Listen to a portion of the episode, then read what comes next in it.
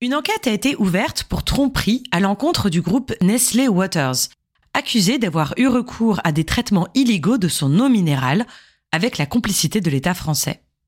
Plus d'un tiers des eaux en bouteille françaises seraient concernées, comme par exemple Vitel, Cristalline, Vichy, Épar, Contrex, etc. Les industriels auraient fait subir des traitements contraires à la réglementation, comme l'injection de CO2 et de sulfate de fer, ou encore des traitements de filtration. Ils auraient même, pour certains, mélangé leur eau minérale avec de l'eau du robinet. Le scandale n'est pas sanitaire, car l'eau qu'ils ont vendue n'était pas contaminée. Le problème, c'est que les appellations d'eau minérale naturelle et d'eau de source sont très contrôlées. Cette eau est censée se distinguer par sa pureté naturelle et n'avoir subi aucun traitement. Mais les nappes phréatiques sont désormais polluées, ce qui a contraint les industriels à employer des traitements de purification. L'eau en bouteille étant vendue minimum 100 fois plus cher que l'eau du robinet et générant énormément de déchets plastiques, il s'agit donc ici à la fois d'une vaste tromperie commerciale et d'un énorme gâchis écologique. Rappelons que le gouvernement, d'après l'enquête du Monde et de Radio France, était au courant depuis 2021. Une problématique soulevée ici est l'accaparement de l'eau par des sociétés privées. Or, l'eau ne devrait-elle pas être un bien commun Aujourd'hui, je vous propose une philosophie des biens communs. On va parler eau thermale, prix Nobel d'économie, philosophie de Tony Negri, ville de Naples et bien sûr des biens communs.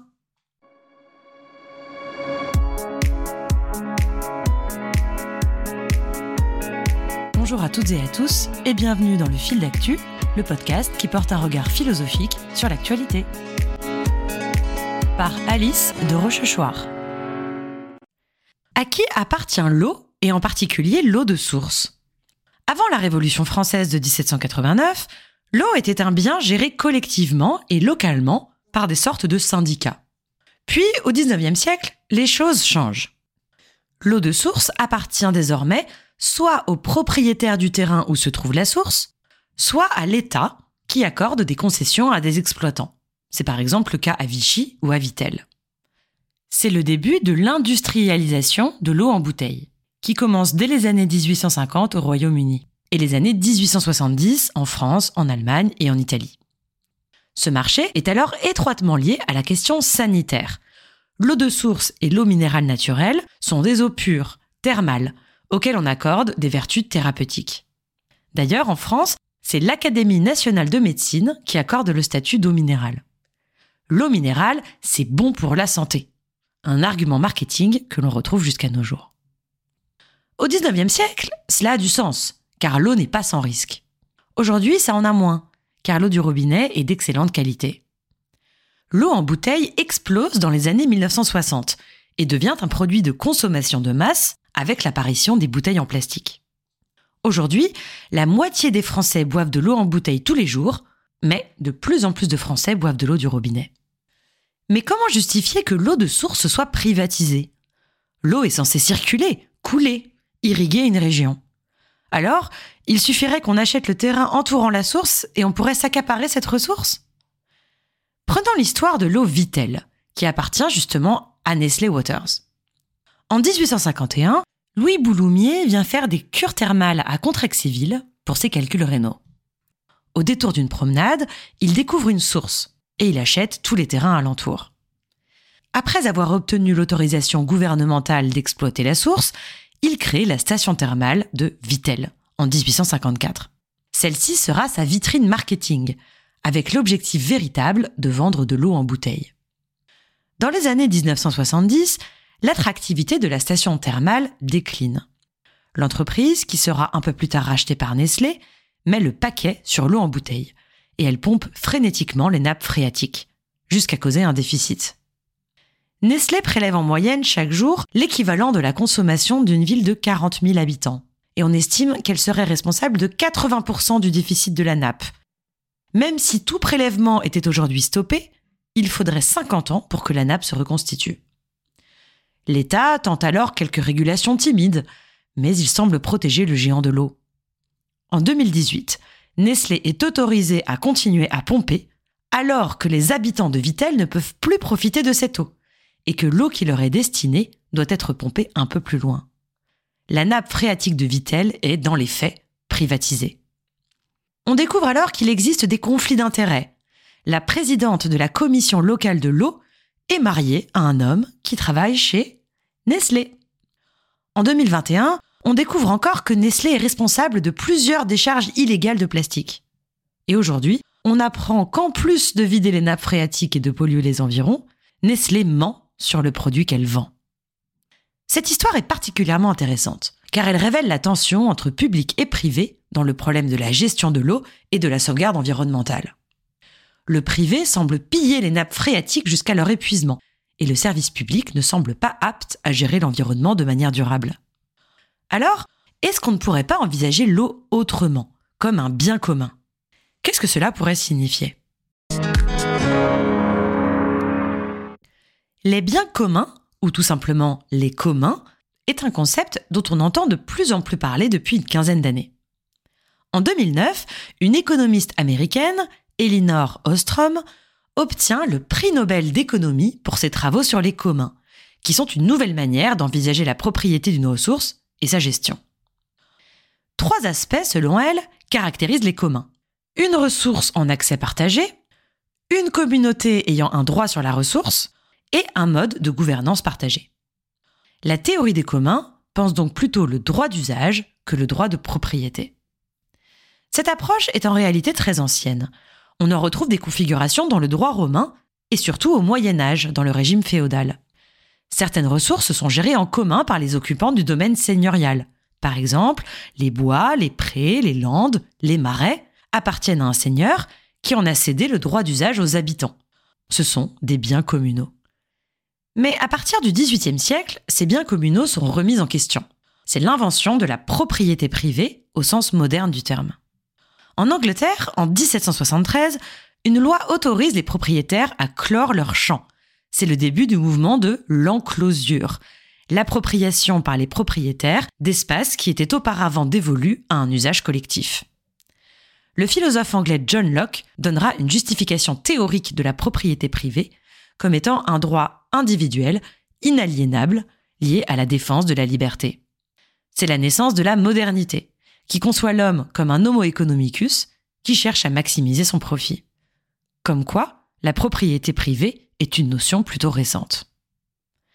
En 1968, un écologue américain, Garrett Hardin, publie un article célèbre, La tragédie des communs, dans lequel il affirme qu'un accès libre, non restreint à une ressource, mène forcément à sa surexploitation et à son épuisement. Les ressources doivent donc être privatisées si on veut une gestion efficace. Tout doit avoir un prix. Cet article a une influence considérable sur les 50 années qui suivent. C'est l'heure de la privatisation à outrance. Mais aujourd'hui, on remet en question la privatisation des ressources, qui ne parvient pas à garantir une gestion vertueuse. Faut-il alors revenir à une gestion publique, renationalisée? Pas forcément car l'État semble parfois impuissant à gérer ses biens. Le monopole administratif, ou parfois les partenariats publics-privés, sont souvent très flous et ne paraissent pas nécessairement être la meilleure solution. Pourquoi? Parce que l'État serait devenu une république de la propriété privée. Comme le montre Tony Negri, un philosophe italien, figure de la gauche, et mort très récemment, en décembre 2023, l'idée de propriété privée s'est étendue à la sphère publique l'État considère qu'il est propriétaire d'un certain nombre de ressources. De ce fait, il ne mène plus forcément à bien sa mission de garant de l'intérêt collectif, mais il est plutôt un gros propriétaire, un décideur, qui va parfois à l'encontre des volontés des populations locales. Cela crée très souvent des situations de conflit entre l'État et les populations locales. Dernier exemple en date, le projet de construction de l'autoroute A69 à Toulouse, alors que les deux tiers des habitants s'y disent défavorables. Quelque part, le public n'existe plus. Les biens publics sont la propriété d'une personne publique, comme l'État, les collectivités, mais ils n'appartiennent plus vraiment aux habitants. La philosophie des communs, que l'on trouve chez Tony Negri et d'autres auteurs, se fonde sur un double refus. D'un côté, la privatisation généralisée des biens et des ressources. Et de l'autre, l'impuissance de l'État, qui obéit à une logique de la propriété privée. Autrement dit, la philosophie des communs propose une troisième voie face à l'alternative privé-public ou encore à l'alternative capitalisme-communisme. Selon Tony Negri, le commun peut être la source d'un projet politique qui marque la rupture avec les logiques privées et les logiques étatiques en pensant la coopération. Il est un régime de la décision collective qui rompt avec la conception libérale de la démocratie. Le commun, dit-il, c'est un faire ensemble. Face à l'enclosure généralisée des ressources, mais aussi des savoirs et de la culture, la philosophie des communs permet de penser les interactions sociales, en étudiant comment une communauté recherche le meilleur moyen de gérer une ressource afin que tous en profitent. Cela implique un changement radical de perspective. On ne pense plus en termes de propriété, y compris collective, mais de droit d'usage. Le principe je peux faire ce que je veux avec ce qui m'appartient devient je suis co-responsable de ce que je co-utilise. Ce qui est passionnant dans cette approche, c'est qu'elle change radicalement le rôle de l'État. Celui-ci n'est plus un administrateur, un décideur, un propriétaire des ressources, mais il est un garant. Il doit garantir aux citoyens que la décision finale sera bien entre leurs mains. Cela renforce la pratique démocratique. À l'encontre d'un régime politique fondé sur l'individualisme et la représentation, c'est-à-dire sur le fait que les citoyens délèguent leur pouvoir de décision, on pourrait penser un régime de démocratie participative. Le commun, en tant que principe d'organisation politique, revient à considérer que nous devons collectivement élaborer des règles de vie et de gestion. C'est une forme d'action, une coactivité. Alors, on reviendrait au service public plutôt qu'au bien public. Ceux-ci seraient des institutions du commun au lieu d'être des instruments de la puissance publique. Il pourrait alors organiser les liens entre les différents communs, sous la forme, par exemple, d'un fédéralisme. Ce n'est pas une utopie. Aujourd'hui, des communs, qui concernent aussi bien des ressources matérielles qu'immatérielles, existent déjà. Des jardins partagés, des bibliothèques, Wikipédia ou encore les AMAP sont des exemples de communs. Mais, nous disent les auteurs qui réfléchissent à ces questions, les formes restent à inventer. Je dis bien les formes, car c'est la particularité des communs. Pas de système unique qu'on appliquerait partout, mais une gouvernance à chaque fois locale et adaptée, construite par les populations directement concernées. Le cas des eaux en bouteille est un laboratoire de réflexion fécond pour la philosophie des communs. Aujourd'hui, à Vitel, un collectif se bat pour que les entreprises privées ne soient plus autorisées à pomper les nappes phréatiques, et que les habitants puissent co-gérer cette ressource. Pourtant, la France reste l'un des bastions de la privatisation de l'eau dans le monde. 60% de l'eau y est privatisée, alors que c'est moins de 10% dans le reste du monde.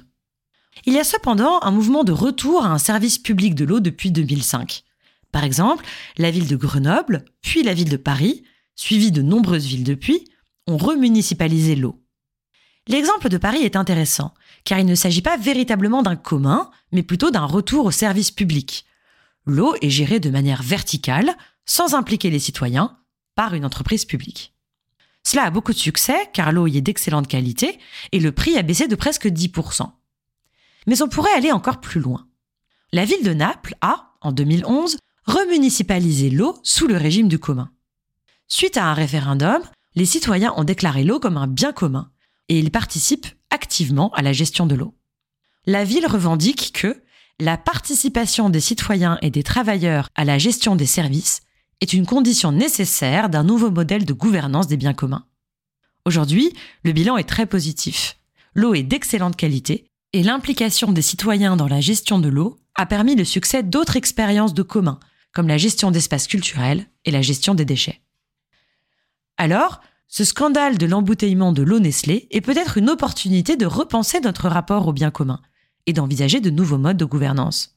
Pour construire, selon l'expression de Tony Negri, une utopie raisonnable. Il ajoute Vive la commune Et qu'elle nous porte chance